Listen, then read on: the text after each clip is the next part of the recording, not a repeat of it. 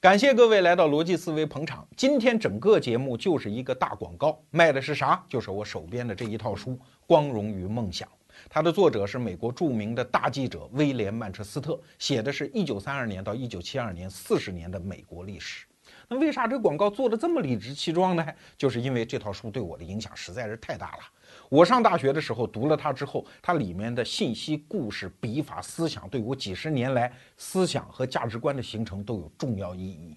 所以很多年轻人问我说：“罗胖，给推荐一本书呗？如果只能推荐一套，那我一定推荐的就是《光荣与梦想》。”大家都知道哈，逻辑思维的微信公众号里在卖书，但是直到有了这么一套书，我们才觉得自己像是一个卖书的了，因为有了镇店之宝啊。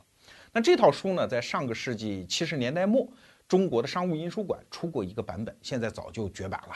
一些旧书店里还有的卖啊，就这么四本，居然已经炒到了三百多块钱，而且是旧书哦。这次我们是和中信出版社联手复活了它，而且逻辑思维复活的是独家的简装版本。为啥要复活简装啊？第一个是好读，然后好收，关键是便宜嘛。当然今天不能只做广告，我们还是得讲点干货。今天我们讲这套书里讲到的一个话题。水门事件，当然，水门事件大家都知道哈，正好发生在一九七二年，这套书正好就结束在一九七二年啊。其实这套书写水门事件没有写完，所以顺便也给大家推荐一本书，那本书其实已经有名到无需推荐的程度啊，就是林达夫妇写的《总统是靠不住的》。两本书参照阅读非常有意思，当然这套书里面的故事实在是太丰富了，以后逻辑思维会用多期节目涉及到其中的内容，那个时候再做广告啊。好，回到水门事件，中国人对于水门事件的了解通常是这样子的：说有一个不成器的总统叫尼克松，他偷偷摸摸跑到竞争对手民主党的大楼办公室去。窃听人家的资料，最后被活捉啊！最后这个总统实在不好意思，鞠躬下台。那真相是这样吗？不是这样啊，过程中比这个要复杂的多，也狗血的多，所以足够咱们喷上这么一期。那尼克松是一个什么人呢？其实也是穷人家的孩子了，他爹妈当年面对一个学习成绩这么好的小孩，也没有钱资助他到东部的那些大学上好大学。但是他成绩很优秀啊，后来他也确实成长为一个大人才，尤其是在政坛上，他有非常卓越的表演。那前面一段我们就略过啊。一九五二年的时候，尼克松就成功的成为艾森豪威尔总统的副总统竞选人选。那为啥选到他呢？按说他又没有什么家庭背景，对吧？他有两个优势。第一个优势呢，他是加利福尼亚州人，当时加利福尼亚州的人口非常多，选票多呀，哎，所以搞上这么一个副总统也能够帮到艾森豪威尔。第二呢，就是尼克松这个人的观点非常极端啊。艾森豪威尔当然观点要相对平正，有这么一个极端表达观点的副总统啊，干点脏活、苦活、累活也确实是不错。后来就顺利当选了。当选之后啊，其实副总统这个角色在美国政治生态当中是非常尴尬的。杜鲁门不是讲过一句话吗？说美国的副总统就是奶牛的第五个奶头啊，没有什么用，而且长在那儿好像很奇怪。确实啊，他没有什么实权，仅仅是总统在一些仪式性的场合忙不过来，派副总统去应个差、点个卯，仅此而已。如果说他非要有什么宪法地位的话，其实就是两条：第一，就是参议院的选举，很多表决在僵持不下的时候，副总统可以投出一票打破这个僵局；再有呢，就是正总统嗝屁了，那副总统顺利接位成为总统。啊，只有这么两个非常极端的情况，但是尼克松在艾森豪威尔手下当的这个副总统可不一样啊。给大家讲一个段子，这是美国政界的一个传说。艾森豪威尔这个人呢，爱打高尔夫球，而且平时呢，对于很多政坛上的细务啊，懒得去管。所以很多艾森豪威尔的助手是这样的，到高尔夫球场上追上他说：“总统，这两份文件你都给签了啊，夸夸都给签了。”两份什么文件呢？两份决策正好相反的文件，一份同意，一份不同意，同一个事儿哦。然后怎么办呢？拿给副总统尼克松，尼克松选择一个总统签署过的版本，哎，拿去作为这一届政府的正式决策。所以艾森豪威尔对他是非常的倚重啊。当然他也是非常拼了啊。美国干部也有这个特征，比如说在一九五四年的时候，美国中期选举，尼克松在七个星期跑了九十四个城市。你想七七四十九啊，一天要跑两个城市啊，这也是非常辛苦。当然那个时候他非常年轻嘛，四十多岁啊，也是年富力强。当然尼克松这个人呢，他的政坛并不是特别顺利，在给艾森豪威尔当了两届副总统之后呢，就落马了，因为他碰到了更强的对手，就是肯尼迪以及后来的约翰逊啊，这两届总统和他无缘。他真正当选啊，是从一九六八年到一九七二年。这个阶段的美国历史啊，其实也挺难干的。这一任总统啊，因为约翰逊嘛，把美国整个扔到了越战的这一个大泥潭当中，所以尼克松的任务呢，就是一点一点的把美国小心翼翼的从这个泥潭当中给拖出来。说实话，干得不错。而且中国人都知道，正是他把手伸过了太平洋，来到中国和毛主席握了手，然后解决了中美建交的问题呀啊，那。当时就打破了全球冷战的那样一个格局，这都是尼克松的重要贡献啊，确实干得不错。那问题就来了，美国总统是四年一届啊，到一九七二年的时候就得重新选。尼克松其实有一个心结，后来他多次讲过，他特别想干这一任。两个原因，第一，他有很多事情刚刚开始启动，还没有把这个事情做完，比如说跟中国建交啊这些问题。再有呢，就是一个日子。就是一九七六年，你想想看是什么日子？就是美国建国二百周年嘛。有几个总统能够摊上这样的节点式的好日子嘞？所以他特别想主持这一次美国建国二百周年的典礼啊。所以这一任总统他是势在必得，就是一九七二年到一九七六年这一任啊。当然了。关心则乱，而且他此前在选总统的时候是吃过亏的吗？让肯尼迪拿下马过吗？所以他其实不太有把握。按政绩来说是不错，但是总统的这个心思啊，就让旁边人看在了眼里啊。你得说，任何国家的政治，他都有这么一群人。你要说他好吧，叫忠心耿耿；你要说他不好吧，那就是猪一般的队友。啊，永远是给这一任主子在历史上留下骂名的人啊。比如说，蒋介石手下那个戴笠啊，他就有一句名言，说对领袖像狗一样的忠诚。那你一个领袖养一个属下像狗一样，然后经常搞那种溜门撬锁、暗杀那种事情，领袖的名誉也是让你败坏掉了。但是没办法，任何国家、任何政坛上都一定有这么一种物种啊。那尼克松身边有没有这样的人呢？就有这样的人嘛。就是共和党选举委员会的里面的有几个人，哎呀，这帮人就在想啊，怎么能让主子爷啊 再连任一届嘞？其中有个人说过这样的一句话，说只要能让总统连任啊，我把我奶奶踩在脚底下我都干。啊，这句话就出在《光荣与梦想》这本书里。好了，这帮要把奶奶踩在脚下的人就开始独自行动。他们找了一伙人啊，什么人呢？其实说白了就是小流氓。当时一帮古巴的，还有一些第三世界国家来的一些流亡者啊。然后他们就想干一件事儿，我们一定要跑到对手，就是民主党的竞选总部去安装一个窃听器。那这个地方就是水门大厦，华盛顿的一幢普通的办公楼。你可千万别觉得美国民主党全国竞选总部是一个多大的机构啊！仅仅是在这个办公楼的六层租了一层楼而已。那美国的这种办公设施呢，都有一个习惯，到晚上下班之后啊，门卫就会把大门设成一种状态，就是只能出不能进。那既然他们准备晚上去装窃听器去作案吗？他就得想办法解决这个门的问题啊。所以这帮小流氓虽然没有受过专业的特工训练，但是他们有一点常识，所以就带了一个胶条，白天啊去晃晃悠悠，然后找了一个契机去把这个门锁给用胶条给贴上了。就说白了，让你晚上他锁不上。但是你想，他为什么是猪一般的队友呢？就是人家也是有正经的职业，好不好？人家警卫是干嘛的？你拿胶条一贴，人家不检查门的呀。所以当天这个大厦的警卫一看，耶，怎么有人拿胶条把它贴上了啊？当时也没走心，就把这胶条撕下来了，顺便给自己的长官打了一报告。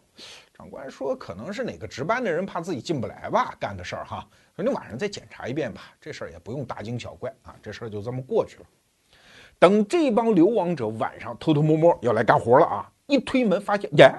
白天那个胶条哪儿去了？怎么门推不开了？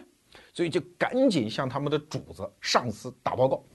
这主子上司在哪儿呢？就在这个大门对面一个小旅馆啊，他租了一间房间，在里面搞了一大堆设备啊，这这装大军的统帅在那指挥战斗呢。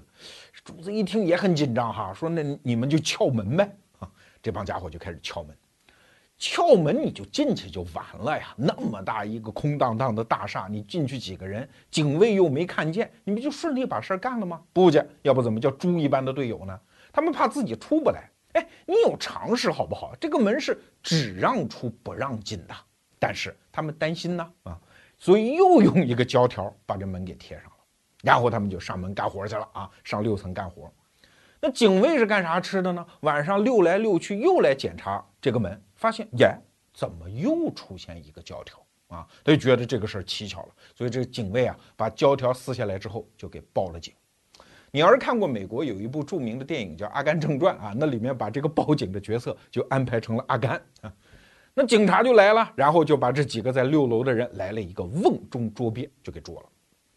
那对面小旅馆里，他们头还在那儿呢，这个头也没啥经验，一听就慌神了，然后赶紧就跑，跑就跑吧，你倒是把现场给清理干净啊！我又得说，要不怎么说猪一般的队友呢？现场留了一大堆罪证啊。包括那个连号的钞票，因为要赏人嘛，啊，大量的文件，还有他的电话本，电话本上居然还有白宫里面人的电话啊，所以警察来抄完了之后，一看这些罪证，一看到这个电话本就知道，哎呀，这个事儿不小，看来是跟白宫里面的人有点关系，这应该成为一个大案啊，把这些人都给抓了，然后装到监牢里。整个水门事件其实就这么简单啊，就这样，哎，就这样啊。那整个美国大选有没有受到这件事情的影响？要知道，这是发生在大选期间，没有受影响啊。因为尼克松觉得，妈的，这事跟我有什么关系？是共和党的竞选总部的几个工作人员干的这个事儿呗啊。所以他就说，这事儿也太他妈愚蠢了吧？这是尼克松公开发言讲的啊。他说，你想想看。真正对手要商量一些机密，他们会在他们竞选总部的办公室商量吗？你装的一个窃听器有什么用啊？啊，就像你在我们逻辑思维办公室哪个办公桌下装一窃听器，我们真正的公司机密能让你听窃听到吗？所以尼克松说这太蠢了嘛，啊，所以肯定不是我们干的，而且我们白宫的人也没有介入。当时舆论界包括法律界什么，大家都觉得啊，这这个事儿既然没有结论，那总统该怎么选还怎么选吧。这一届啊，就是一九七二年的选举，尼克松可是大胜啊！我们知道，美国是五十一个州，尼克松拿下多少个州啊？四十九个州，只有两个州败给了对手，这是狂胜啊！好，那接着他就干上了这第二届总统。那整个华盛顿的氛围是什么样呢？其实也很平静啊，因为在选举这一年啊，整个议会也要大换班，因为众议员要全体改选，那整个国会也休会。等尼克松在七二年上台之后啊，其实情况出现了一个细微的变化，就是他的对头民主党开始控制了两院。那民主党上来总得给你总统找点恶心吧？啊，找来找去发现没什么大事儿。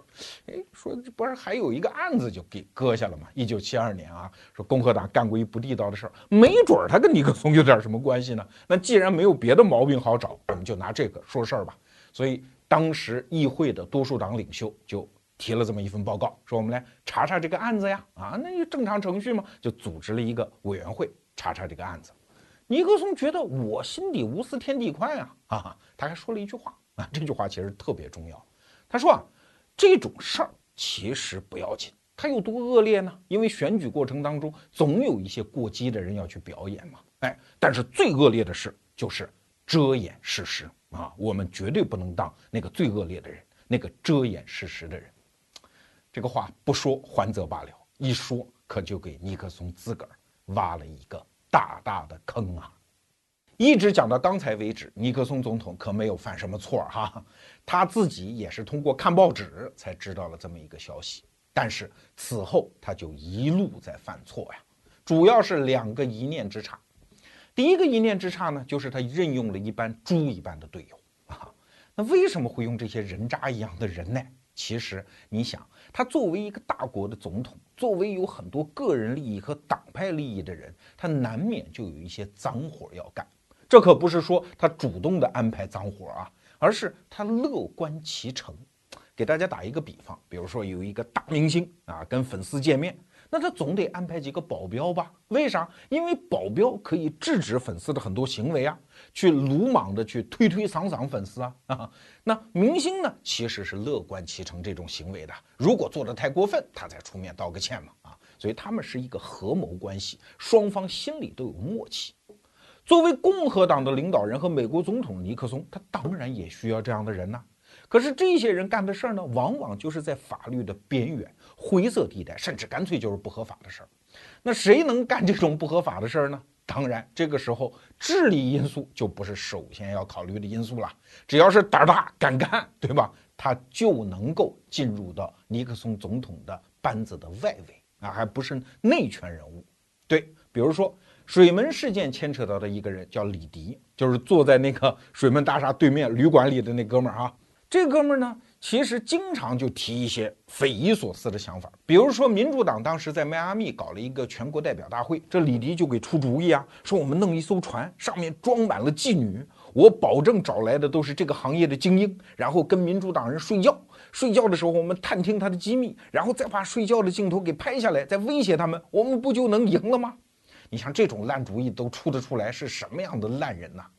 当时共和党负责竞选的人呢，叫。米切尔这个人是尼克松原来的司法部部长，他一听这个当然不靠谱了，但是他还是舍不得把李迪这样的人干掉，给撵出去。为啥？还是有一些脏活要干嘛？比如说到水门大厦去安个窃听器，这事儿就是他知道的事儿啊。这种事儿也只有李迪这帮人能干得出来。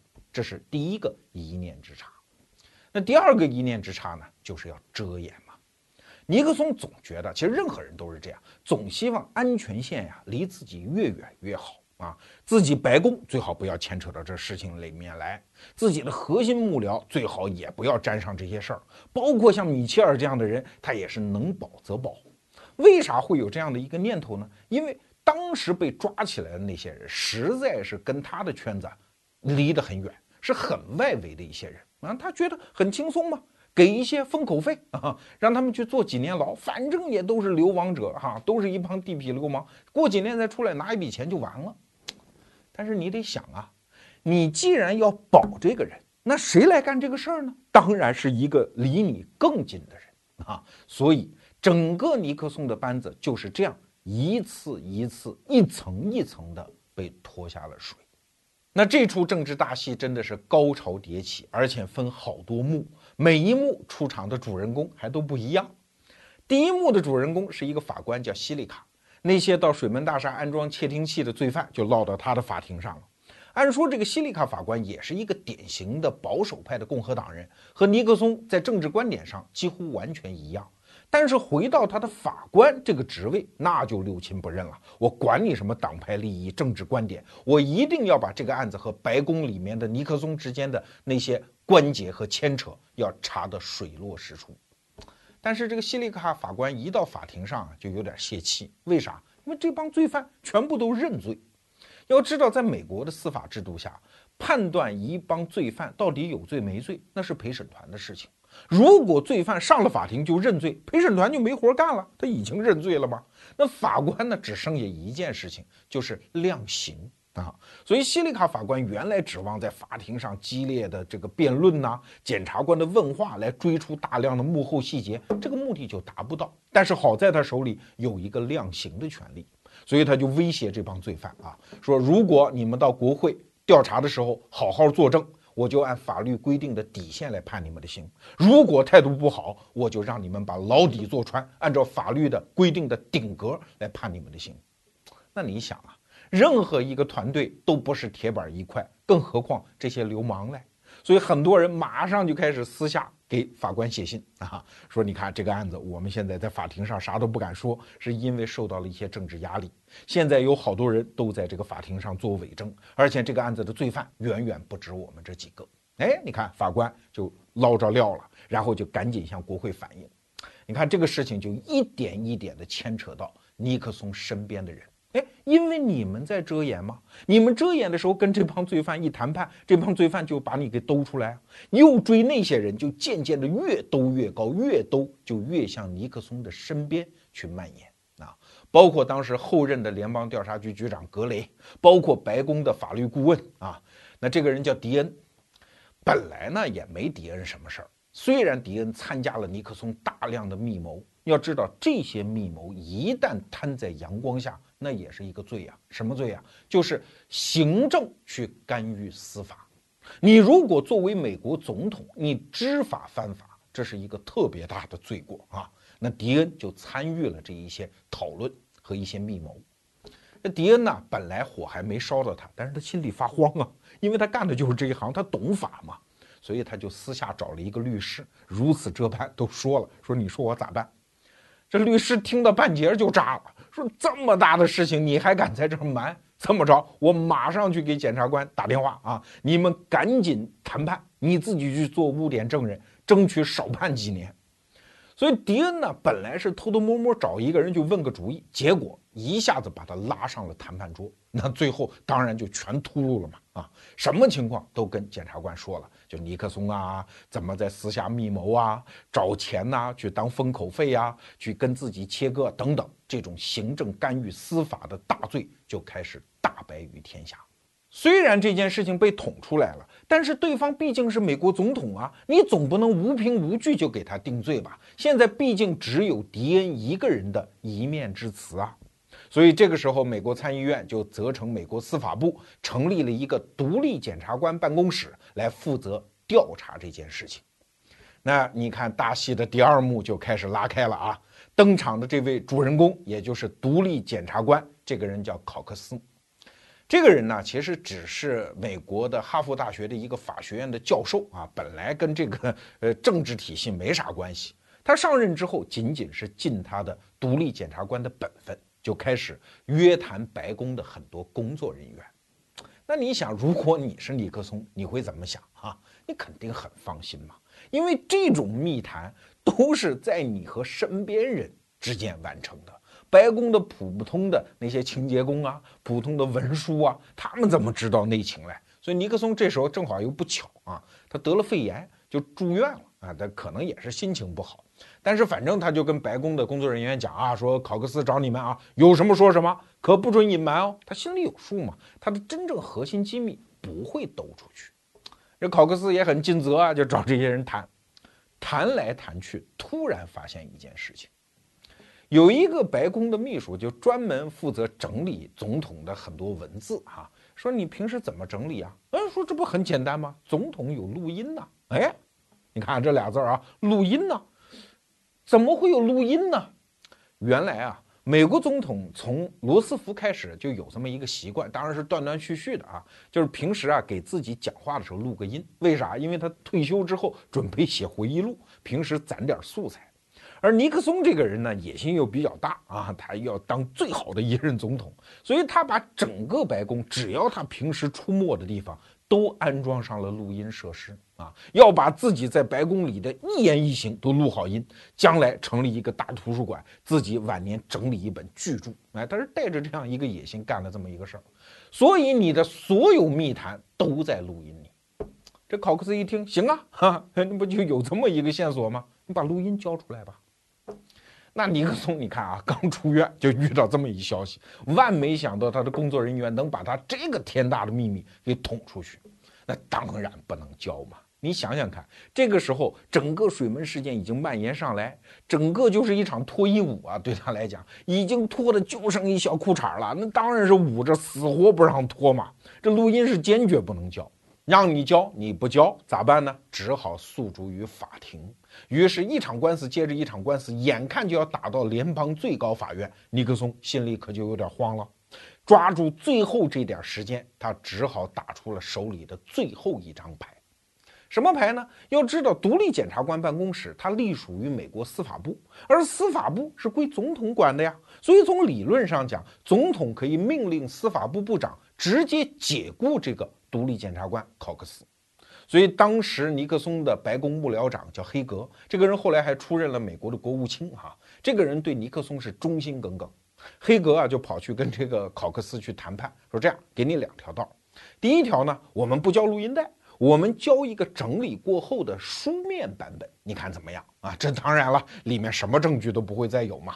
这是第一条道。第二条道呢，就是你辞职或者我们把你解雇，你看你要怎么样？敬酒罚酒，你选一样吃。那考克斯当然不干了，我就要录音带，别的我啥都不要，好吧？那就解雇你。所以你看，大戏的第三幕又上演了。这一幕的主人公是美国当时的司法部部长，叫理查德森。按说啊，不就是解雇一个独立检察官吗？又是他任命的，又是总统下令的，我作为总统的下属，这有什么问题嘞？但是理查德森心里还挂记着别的东西，什么东西？就是自己对于美国历史和公众的责任。我作为总统的一条狗干了这个事儿没关系，但是我怎么跟千秋万代交代嘞？那既然我陷入了这样的纠结，我只有一条路可走，我辞职好不好？哈哈，你让我解雇他，我自己也不干了。那这个时候，黑格和尼克松就说：“哎，说你怎么一点都不顾全大局嘞？”当时黑格和尼克松都跟他讲哈，说你看，我们正在为中东问题跟苏联谈判，那个时候还在冷战嘛。说你这个时候把我们挤得一点面子都没有，有什么好处嘞？苏联在看我们的笑话。你看，咱们一起为国家好不好？咱们抛弃个人恩怨啊，咱们国家利益为重好不好？理查德森说啊，说我只知道我现在辞职是为了美国公众的利益，我不管你们那一套，兄弟去也。那这个时候，尼克松干了一件特别不地道的事儿哈，跟人谈完之后，知道他一定要辞职了，说辞职哪有那么好的事情，我先解雇你。尼克松后来背地里啊，恶狠狠地说了这么一句话，说我一定要在这个家伙屁股上给他贴一踢一脚啊！他还想回老家到印第安纳州去竞选那个地方的参议员，门儿都没有。我就告诉公众，他根本就不够格，是我解雇他的。你看，尼克松这个时候已经不太地道了哈。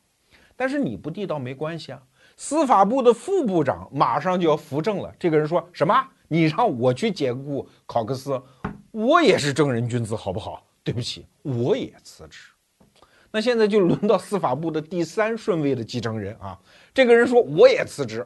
那前两个人说说算了啊，跟总统没必要扛，我们俩扛成这样已经够可以的了。你就看他吧啊，不要搞得这个国家整个的政府。或者司法部的这个系统停摆，所以这个第三任的司法部部长就把这个字儿给签了，把考克斯给解雇了。按说这个事儿到现在就完了呀，尼克松已经大获全胜啊，所以黑格当时派了一些警察跑到司法部大楼，把部长的办公室也给查封了，独立检察官办公室也给查封了。尼克松觉得我安全了呀，你从这个道理上想，确实是这样哈。你国会可以责成司法部搞这么一个独立检察官，可是独立检察官的任命攥在行政系统手里，尼克松可以任意决定他的去留，只要这个人不配合我，不接受我的条件，我就可以把他解雇。请问你这个调查还怎么搞啊？打一个比方讲，一个江洋大盗和一个警察对垒，江洋大盗可以决定警察的去留，你说这个案子还怎么往下办？所以到此为止。尼克松觉得也，稳赢了。接着跟大家聊水门事件，前三幕大戏就这样落幕了。尼克松这个时候可能觉得自己哎已经安全着陆，但是事情哪有这么便宜的嘞？第四幕大戏很快就上演，那这一次的主人公就几乎是所有的人了。首先是美国老百姓不干了，他们觉得很愤怒啊。你一个江洋大盗正在被警察追查，你突然一掉头说警察，你给我下岗，然后这就没事了。天下哪有这样的道理？虽然老百姓也不知道怎么办，他们只好表达自己的愤怒。一般来说，每天从全美各地打到美国国会的电话只有三千个，但是这一阶段就激增到了三万个。据说哈，当时华盛顿的电话局都不得不调整了计算机的参数，要不然整个电话系统受不了，有点像互联网时代的宕机啊，流量太大。据说在一两个星期之内，扑向国会山的信件电话就达到了三百万个，那真叫是民意汹汹啊。那议员先生们呢，就是国会山的这些人呢，自然马上就要去响应民意。要知道，在美国国会里面。所有的议员虽然都是代表党派出来竞选然后当选的，但是在他担任议员期间，最怕的就是别人说他有党性 啊，就是为了党派可以不顾是非，他们都要对自己的选区和选民负责。所以这个时候，甚至连共和党，哪怕是你在政治观点上对尼克松无限接近的人也根本不敢替他说话。所以，针对尼克松的总统弹劾程序就已经开始启动。那第三个愤怒的，当然就是我们前面讲的那个西利卡法官。你既然已经把检察官解职了，你以为我法官不存在吗？所以他就下了一个命令，说下个星期二之前，你总统必须把录音带给交出来。你如果下个星期二不交，那就每天我对你判罚两点五到五万美金。你要是不交也没关系，反正我法官，我孤老头子一个，我也没有警察，我也不能上门抓你。但是这种藐视法庭的罪，以及这个罚款日积月累，你自己心里算去啊。那紧接着就到了下个星期二嘛，西里卡法官就把白宫的律师叫来说：“怎么着？是准备交罚款还是交录音带啊？”白宫的律师就只好跟他讲说：“我被总统授权，我们决定不折不扣的完全服从。”法庭的决定，当时西里卡法官都觉得自己听错了。你不是横吗？你一直在那儿硬吗？啊，怎么突然就服从我的决定了嘞？哎，所以你看，尼克松在这样强大的民意和制度攻势下，也不得不服软啊。然后就交出了第一批西里卡法官要求他交的九盘录音带。当然，他说的是不折不扣，真的吗？不是，其中有两盘录音带说找不着了啊，木有了。其中还有一盘录音带被抹去了十八分钟。好了，不管怎么样，总算有这么几盘录音带了。于是大家就在法庭上开始听。当按下放音键之后，所有的人都目瞪口呆，因为原来啊，大家只是隐约的觉着，哎，总统在隐瞒，总统可能犯了罪，但是没有证据啊。但是录音这个东西，它带有强大的、丰富的那种人格因素。就听见总统在里面叨叨叨叨叨叨说的那些话，所有人都傻了。原来我们美国人民花钱供养的那个坐在白宫的椭圆形办公室里的人，不仅不是什么君子，而且是一个在面对要摆脱困境的情况下，是一个不择手段的小人呐。这个话怎么说哈？我们中国人有一句话叫“打开门说亮话，关起门来说自己人的话”。那美国总统也一样啊，当他坐在椭圆形办公室里，身边就是几个最亲爱的狐朋狗友、幕僚的时候，他说的那个话，他就肯定不是那么冠冕堂皇啊。大家心里想一想，我们每个人是不是就这样，对吧？在私下聚会的时候，有的时候说那个话，往往就不太选择语气和语言，就更加暴露了你本来是一个什么样的人。大家觉得尼克松这哪是什么美国总统啊？哪是什么美国人民的领袖啊？就是一个无耻政客嘛！这种从语言当中折射出来的那个丰富的信息量，一下子就把所有的人震撼到了。比如说，尼克松私下跟幕僚商量怎么凑钱去堵那些罪犯的嘴；再比如说，尼克松亲自指示一个人说上了法庭，你就说你全忘了，你什么都不知道，你就跟法庭死扛。哎这在美国的司法制度下，这叫伪证罪呀！你是把手摁在圣经上发过誓的，这是重罪，好不好？而且你总统亲自做这样的教唆犯，所以这个震撼实在是太大了。但是大家这个时候突然脑子嘣儿就亮了，哎，还有两盘录音带，还有一盘录音带被抹去了十八分钟。如果这是白宫刻意隐瞒的，那说明这些没交出来的部分里面包含的真相就更加骇人听闻呐。所以法庭说：“得嘞，您接着交啊！你不是爱搞自媒体吗？经常在白宫给自个儿录音吧？你把录音带都交出来吧！” 哎呦，可真是不干了啊！原来还有小裤衩，现在脱的就剩钉子裤了。那尼克松当然又是不交，各种讨价还价。最后啊，白宫甚至干了一件什么事儿呢？说这样行不行？我们花点人力，把所有的总统的谈话，我们出版一本书啊。后来这本书还真就出版了啊，据说非常厚，有电话本那么厚。然后这本书里面呢，经常就会出现一些字样，叫“此处删去多余的谈话”，以至于啊，那一年在美国民间就成为大家的一个口头禅，互相开玩笑啊，“此处删去多余的谈话”。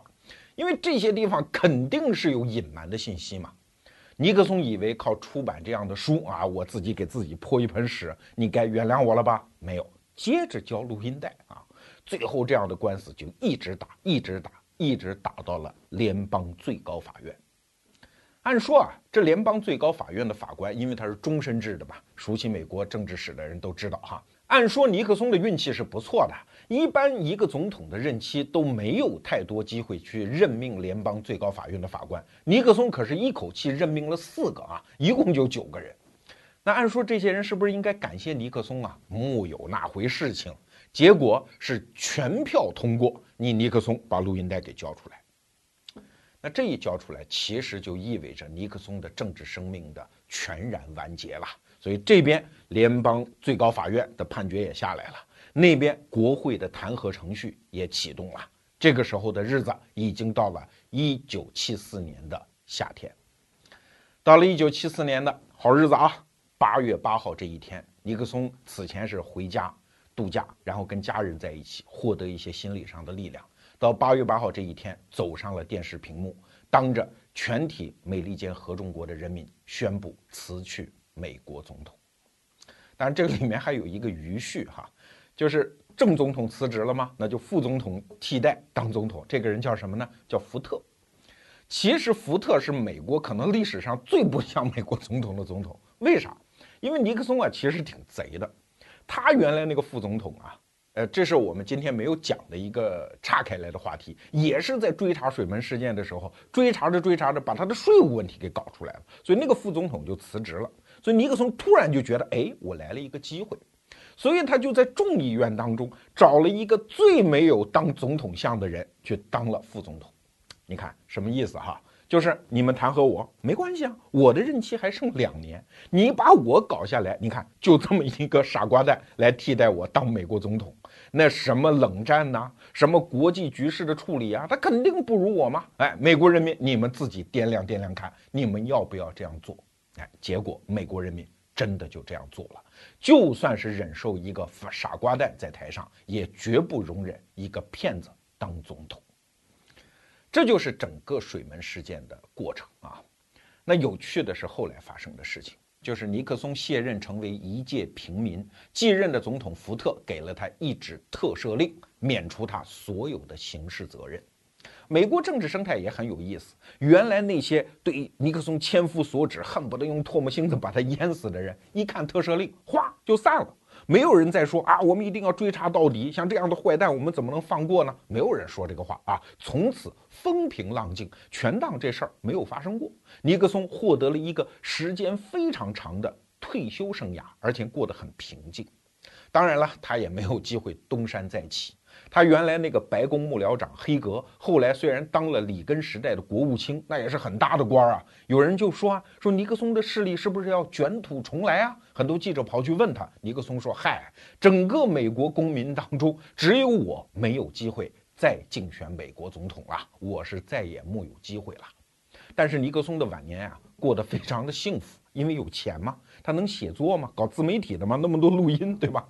所以他后来写了十本书，而且这十本书本本都是畅销书啊，光第一本就拿到了两百五十万美金的稿费啊，而且是预付的稿费，后来还有很多，所以他过得既富有又平安，还受尊重。像后来的什么里根呢，一直到克林顿时代，他都是美国总统重要的顾问。